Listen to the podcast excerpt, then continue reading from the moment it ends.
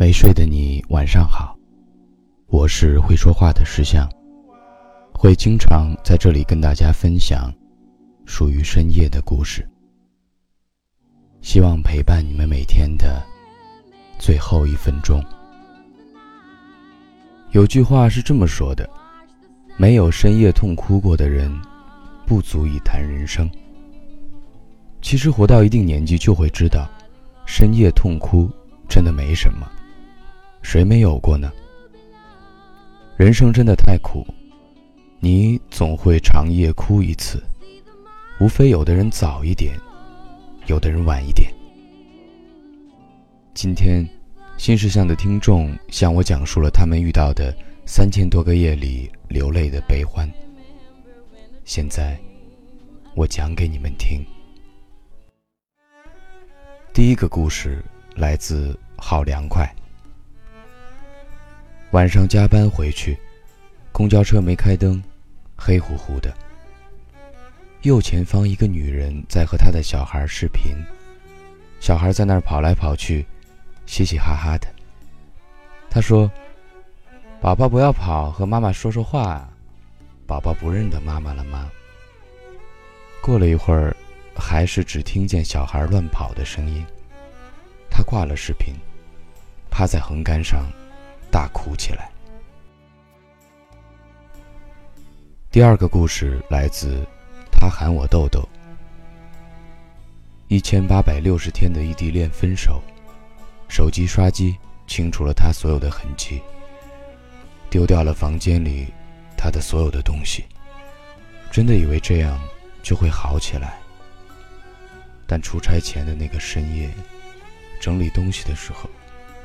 忽然在抽屉里翻到他那双袜子，他压根不记得了吧？我抱着一双袜子，泣不成声。第三个故事来自叶先生，在火车站，一个小女孩抱着要入伍的男朋友，哭得不行。这一去，或是苦苦等够两年，或是此生。再也不会有交集了。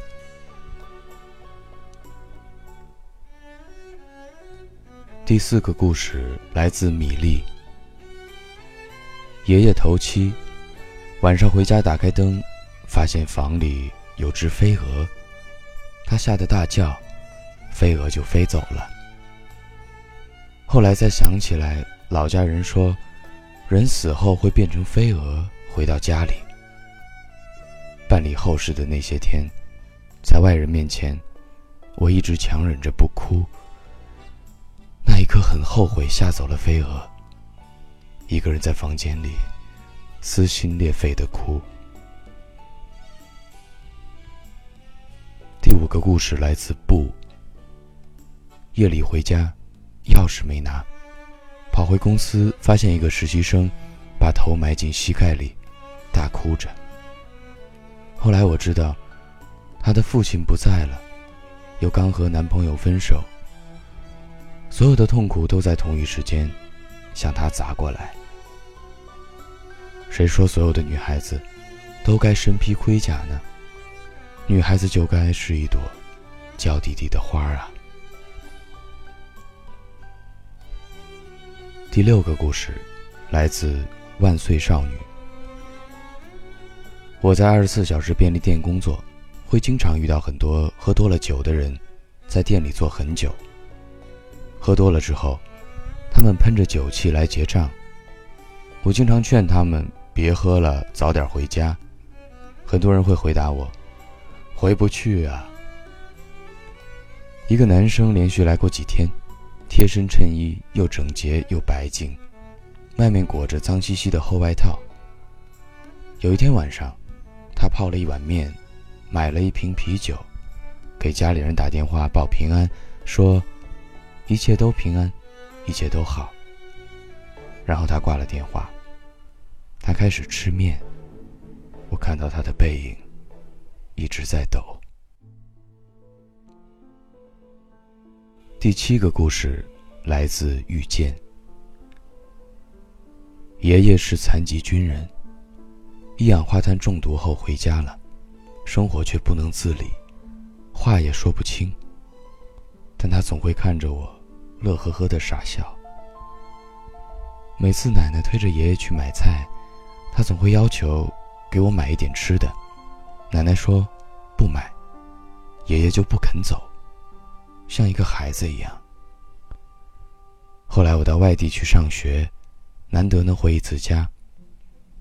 爷爷有一次看着我，笑着笑着，眼泪就下来了。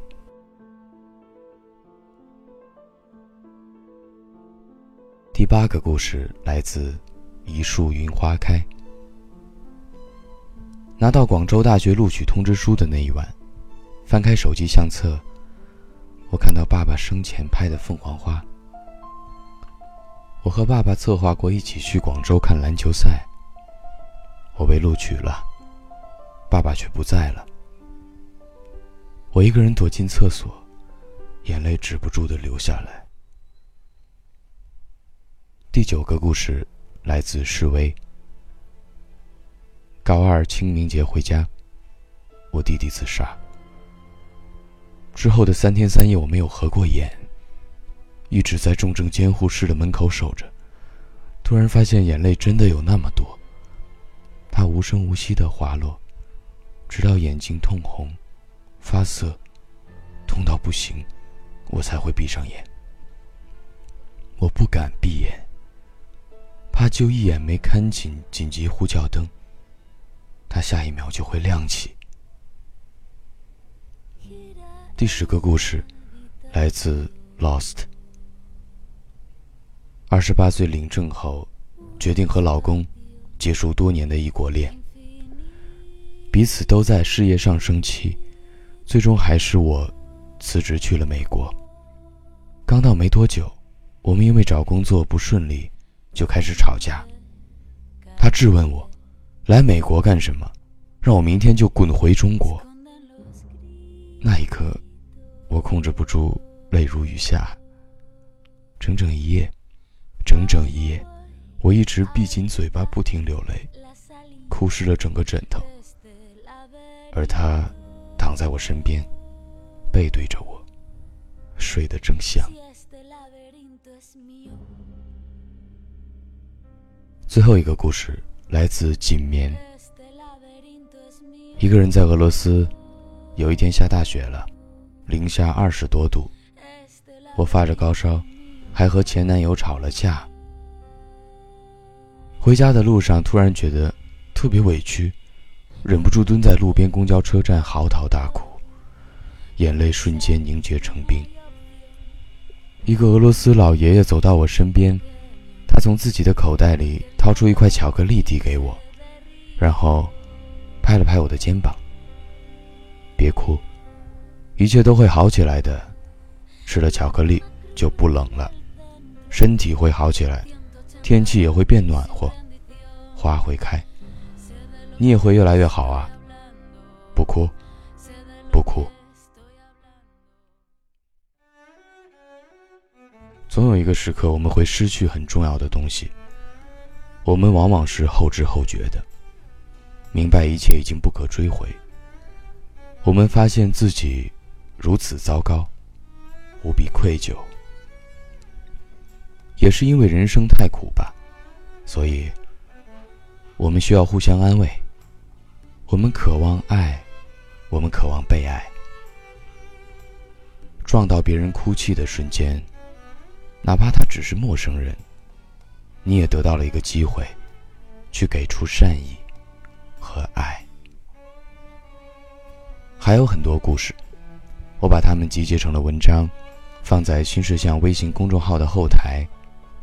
你可以回复“深夜”，就可以阅读这篇文章。不哭，不哭。如果今夜你也曾流泪。